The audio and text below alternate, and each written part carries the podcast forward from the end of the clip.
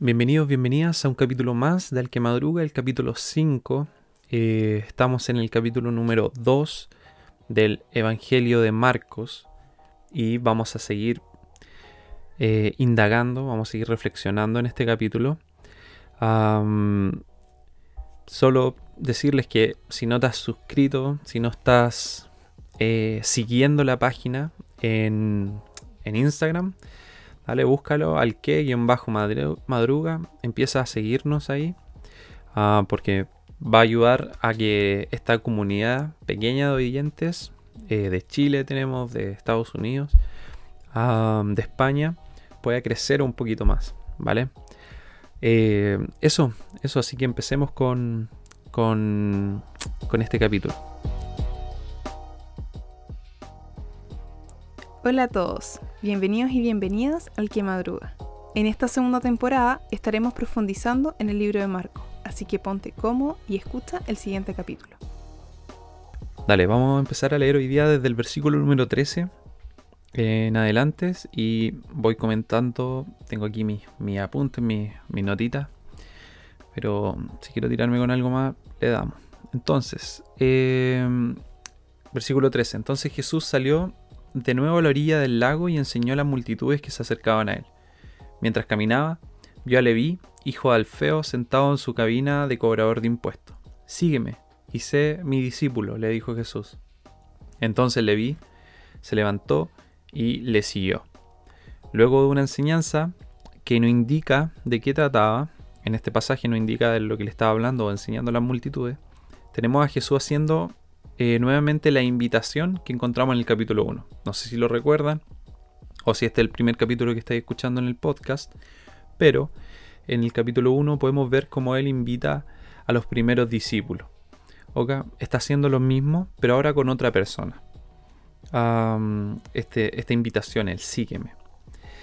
Pero ya no es una invitación a, los, a estos pescadores, no es el mismo, no es el mismo, eh, no es la misma meta, no es el mismo target, no es el mismo tipo de personas, ¿cierto? Eh, no son pescadores, miembros del, pueblo de Israel, sino que eh, Leví es un cobrador de impuestos, ¿ya? También es parte del pueblo judío, pero había una diferencia con, las, con sus otros compañeros que iban a ser amigos y iban a trabajar eh, por los siguientes años. Ah, y iban a ser hermanos en sí, en, la fe. Eh, Levi era un cobrador de impuestos y quiero más o menos definir qué es ser un cobrador de impuestos, ¿vale? En esa época y qué implicaba. Un cobrador de impuestos trabajaba para el imperio romano en este caso, que era el imperio que oprimía al pueblo de Israel y para que nos hagamos una idea, los cobradores de impuestos tenían mala fama no solo porque mm, eh, trabajaban para el imperio opresor, sino que la cuota que designaba en este caso el imperio, ellos le agregaban un porcentaje, platita con la que ah, se quedaban.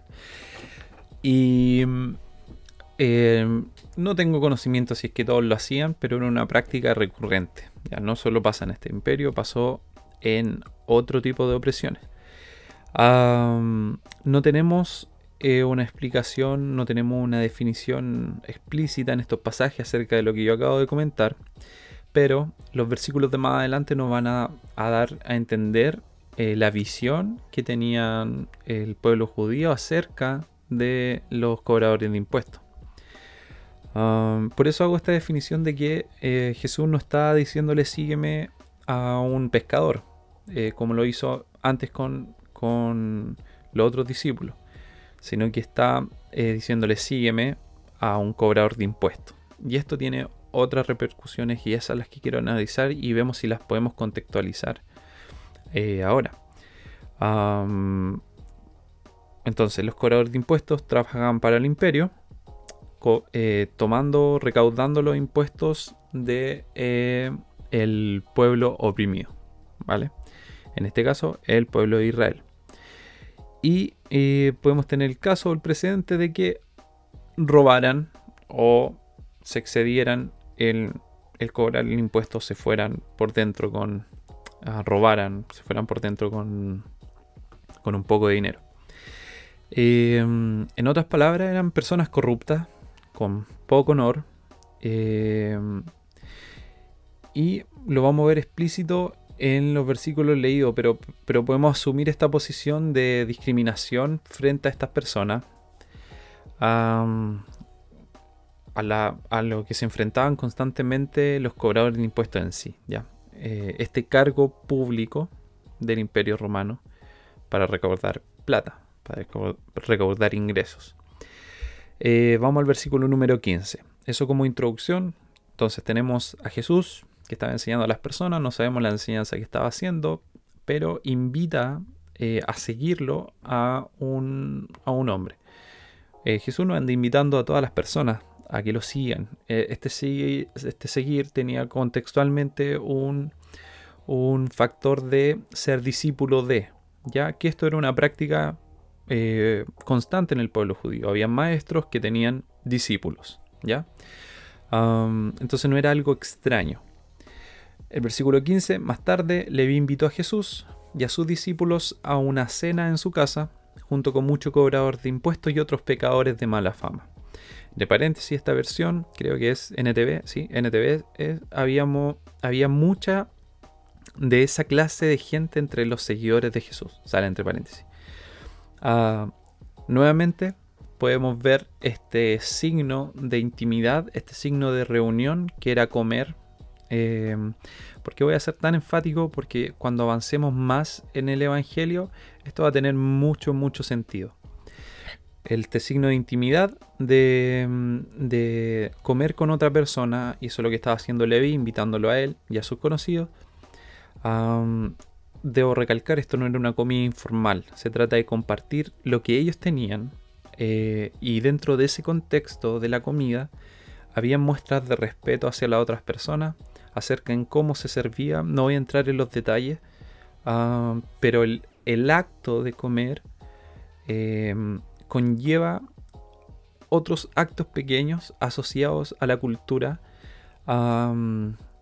en ese tiempo y para ese pueblo que definen eh, intimidad, cohesión. Em, no es como ahora que, em, o nuestras culturas, por lo menos la occidental, en donde invitamos a comer a alguien y, es, puede ser un, algo informal. Eh, no, hay un trasfondo detrás em, de cuidado y de respeto hacia la otra persona, de hacerlo parte de en el versículo 15 se indica de manera específica que las personas con las que cenaría Jesús son cobradores de impuestos y otros pecadores. Me gusta esto porque aquí hace una definición, eh, habla de los cobradores de impuestos y otros pecadores, entonces toda esta persona en un grupo de pecadores. Los versículos siguientes reafirman esto, pegan un golpe un poco más fuerte a este pasaje. y en este en este entre paréntesis se, remarca, se recalca que había mucha de esa gente o muchos pecadores que seguían a Jesús. ¿Ya? ¿Y por qué te empieza a entrar a, tirar estos eh, hilos la Biblia? ¿Por qué en los versículos 15, en el versículo 15 te empieza a preparar eh, tu cabeza para lo que viene? Porque eh, Dios, Jesús sabe que em, nosotros vamos con una disposición o que en la, en la, iglesia en general tenemos una disposición para hacer las cosas. ¿ya? tomamos actitudes, tomamos formas que generalmente no son las correctas. ¿ya? Y una de las formas es creerse eh, lo mejor.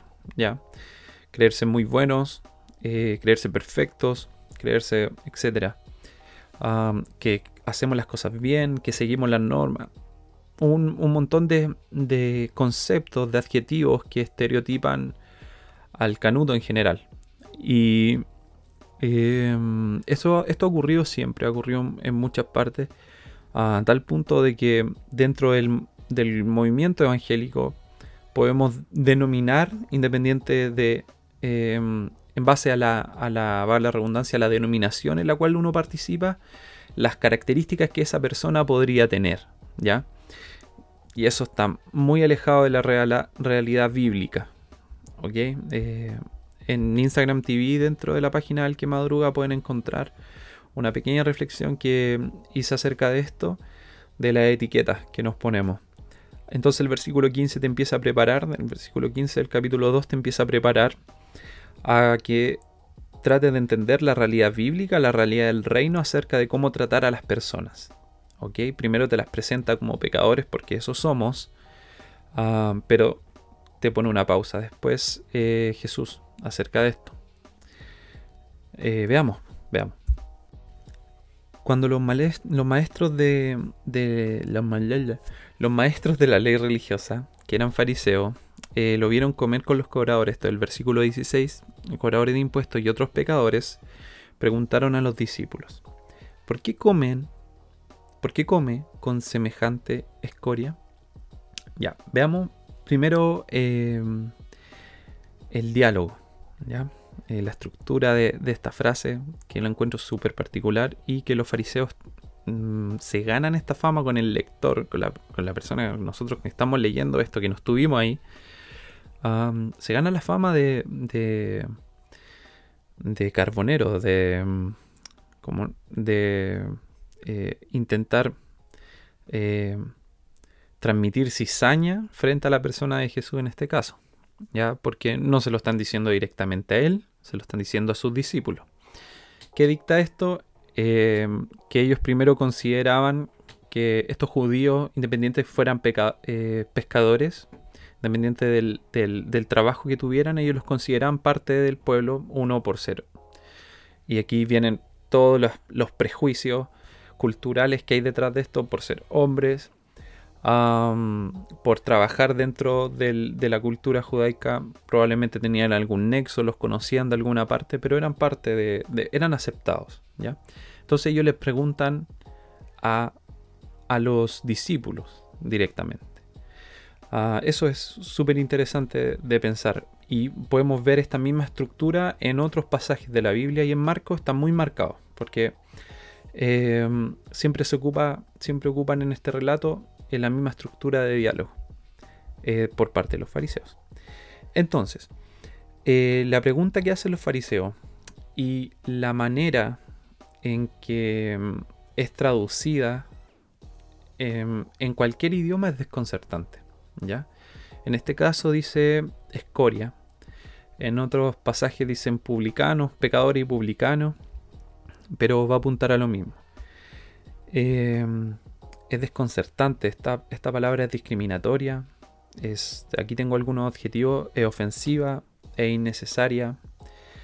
Y si lo piensas, y aquí viene la pregunta del millón, los adjetivos que te indico, discriminatoria, ofensiva, innecesaria, desconcertante, em, los adjetivos que te indico te suenan a algo conocido, a algo que está ocurriendo, a algo que ya ocurrió. Eh, ¿Hay algún sector eh, o grupo de tu sociedad que apunten con el dedo para indicarlos como escoria. Eh, y esto da para pensar, o sea, eh, ahora en Estados Unidos volvió a surgir, ah, y no solo en Estados Unidos, sino que se pone en, en, el campo de la conversación la discriminación como como el elemento de, de, resolver, de ponerle una pausa, ponerle un, pare.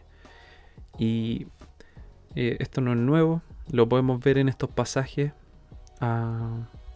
¿Cuál era la postura de Jesús frente a esto? ¿Cuál es la postura bíblica respecto a lo que está ocurriendo? Y lo podemos ver, eh, afortunadamente, podemos ser un poco contextuales eh, respecto a esto. Eh, ¿Qué pensaba entonces eh, Jesús acerca de esto? Um, ¿qué, pensaba él acerca de, del apuntar con, con, el dedo a las otras personas? Bueno, la respuesta es súper simple. en estos versículos podemos encontrarla un poco más arriba, ¿ya?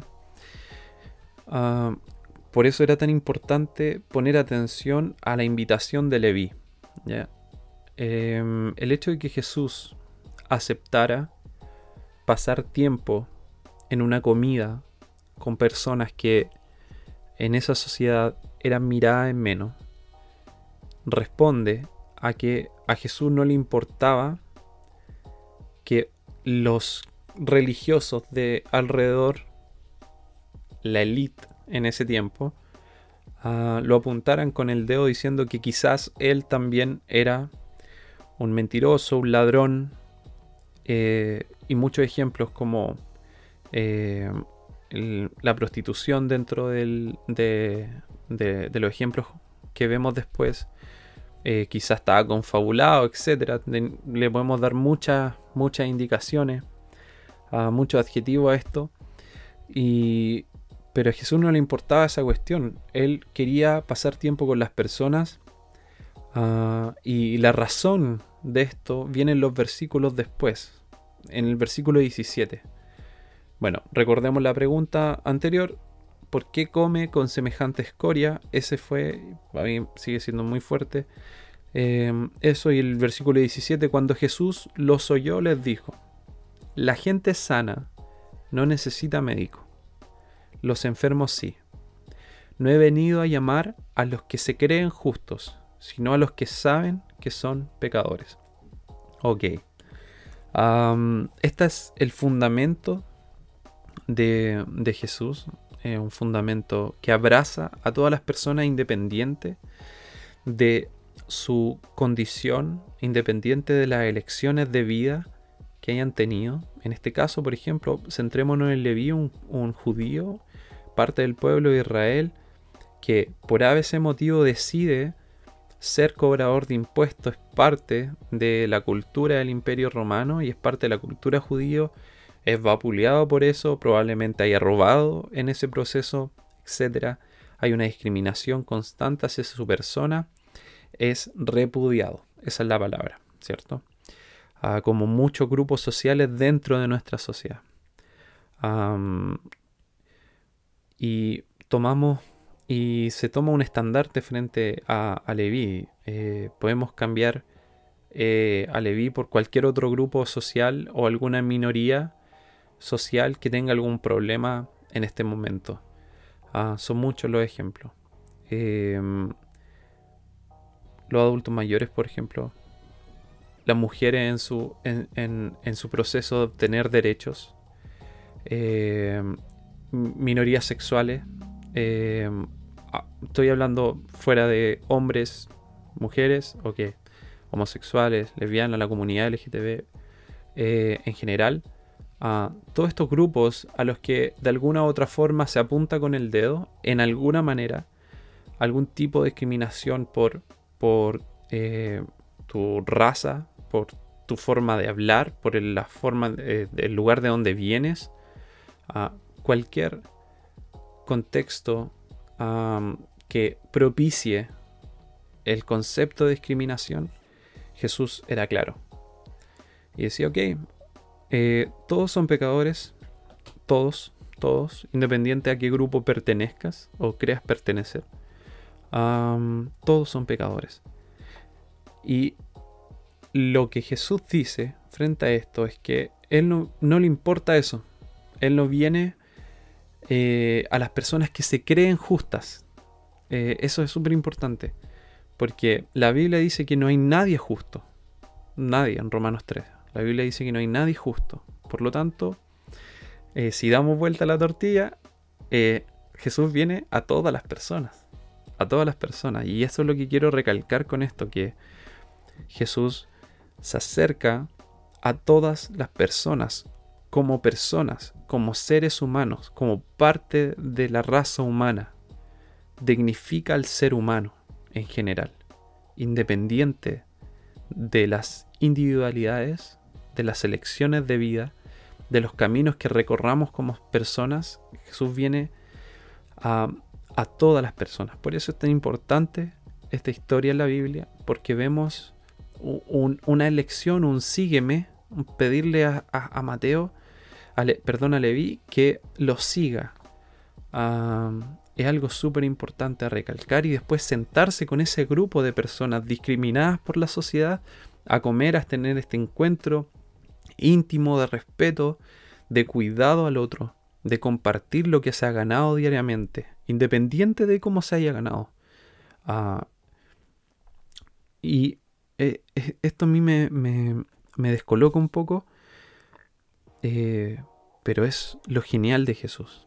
Ahora analicemos el versículo 17. Fijémonos en la atención en las palabras de Jesús. Primero baja su argumento a términos terrenales. ¿ya? Esto es un tip para que lo tengas. Eh, la gente sana no necesita de médico, los enfermos sí. Entonces, lo que hace es eh, Jesús, al ser la teología perfecta y la buena teología, aterriza lo divino y lo contextualiza. Primero, un ejemplo es contextual. Hay personas enfermas, hay personas sanas. Yo no vengo a, a las sanas, vengo a las enfermas. Y después da la interpretación correcta a esta aseveración terrenal para poder explicar una realidad divina. ¿Ya? Diciendo, no he venido a llamar a los que se creen justos. ¿Y por qué dice los que se creen justos? Porque ya lo dijimos, no existe ningún justo. Ah, he venido eh, sino a los que saben que son pecadores. y esto es súper importante de entender. La Biblia también explica de que no todas las personas eh, tienen la conciencia eh, acerca de, su pecado, entonces viene el Espíritu Santo, nos hace consciente de nuestro pecado o tenemos un encuentro con Dios y nos hacemos conscientes y ahí vemos, tomamos esta decisión de seguir o no a Jesús. Y en este caso Jesús lo que después hace, que apunta directamente a, a los fariseos. Primero baja la teología a un ejemplo terrenal, luego interpreta esto y luego apunta directamente a los fariseos. Después eh, les dice, no he venido a llamar a los que se creen justos, ¿cierto? Sino a los que saben que son pecadores. A los que se creen justos, sino a los que saben que son pecadores y en este caso, y aquí es que hay que lavar la ropa en casa, si tú eres canuto, si tú eres canuta, muchas veces hemos tomado posiciones frente a diferentes grupos de nuestra sociedad, independiente del sustento bíblico que tenemos respecto a eso, a estas, a estas posiciones, porque cada posición que nosotros tomamos debería tener algún sustento bíblico, eh, independiente si está errado o no, pero nunca deberíamos tomar una posición de exclusión frente a los grupos sociales. Jamás, jamás. Lo han hecho con la iglesia muchas veces. ¿Eso nos da derecho a victimizarnos? Para nada, tenemos que seguir adelante, esta cuestión no para. Eh, a lo que voy es que mm, yo como cristiano, tú como cristiana, como cristiano, no tenéis que ponerte en una parada de discriminar a ningún grupo social independiente de cuál sea su parada. Eso no lo hizo Jesús. Nosotros tenemos que aprender a ir con toda nuestra, con todo nuestro em, pensamiento acerca de esas personas, con todos nuestros prejuicios. Se me, se me fue la palabra. Con todos nuestros prejuicios tenemos que ir y aprender a cenar con estas personas. Amarlos tal cual son. Porque ninguno de nosotros tiene la autoridad y la capacidad para transformar a alguien. ¿ya? Lo que nosotros, lo que nosotros somos portadores de Espíritu Santo, somos compañeros de Él en, en este proceso y lo único que tenemos que hacer nosotros es exponer a, a Jesús, a este Jesús al que estamos leyendo en Marcos. Y es frigio porque llevamos cuánto? Dos capítulos. Uh, y en el segundo capítulo ya nos llama a, primero, tomar una actitud de respeto eh, para poder entrar a la casa de este Leví. Y ahí cuando diga Leví, ponle, cuando diga Leví, ponle el nombre que tú quieras. De la comunidad que está siendo apuntada en tu contexto. Eh, entrar a esta comunidad y poder sentarnos a la mesa con ellos, con ellas, y poder conversar, poder escuchar de ellos. Nosotros no sabemos lo que ocurrió en esta mesa, pero estamos seguros que Jesús generó una paz en estas personas para poder seguir adelante. Ah, si hubiese habido pleito otra, otra forma, los capítulos que siguen, los versículos que siguen, hubiesen sido muy diferentes. y después, tiempo después, tenemos Mateo trabajando en el reino de Dios. A este cobrador de impuestos que fue apuntado socialmente y que por Jesús fue recibido sin eh, juicio. Eh, lo, tenemos, eh, lo tenemos trabajando para el reino de Dios después. No es a la inversa. Mm, eso sé que es un poco complicado decir esto y que en muchas formas, independiente de cómo lo digas o como, yo lo diga, eh, paso a llevar a alguien. Y de verdad, disculpen si paso a llevar a alguien. Si eres canuto o no, sorry, de verdad, perdón por pasar a llevar. Pero el llamado de Jesús, en este sentido, y en lo que creo fervientemente es que tenemos que aprender a cenar con las personas, independiente de quien sea. Cenemos, ah, tengamos este encuentro íntimo ah, con ese otro que está siendo apuntado por la sociedad. Resignifiquemos, ah, eh, establezcamos un espacio de dignidad con el otro. Son conceptos básicos mínimos que nos enseña el reino de Dios. Eso por ahora. Ah, voy a dejar este, este podcast hasta aquí. Eh, y bueno, invitarte nomás a poder compartirlo si te hizo sentido, escribirnos. Eh, también por la página del bajo madruga en Instagram. Y eso, eso también va a poder ver. Esto estamos grabando para Instagram TV y lo puedes ver por, por Instagram. Eh, eso, un abrazo. Eh, espero que esto haya sido de, ayuda y vamos a seguir con los siguientes versículos desde el 18 en adelante en el próximo capítulo. Eso, un abrazo.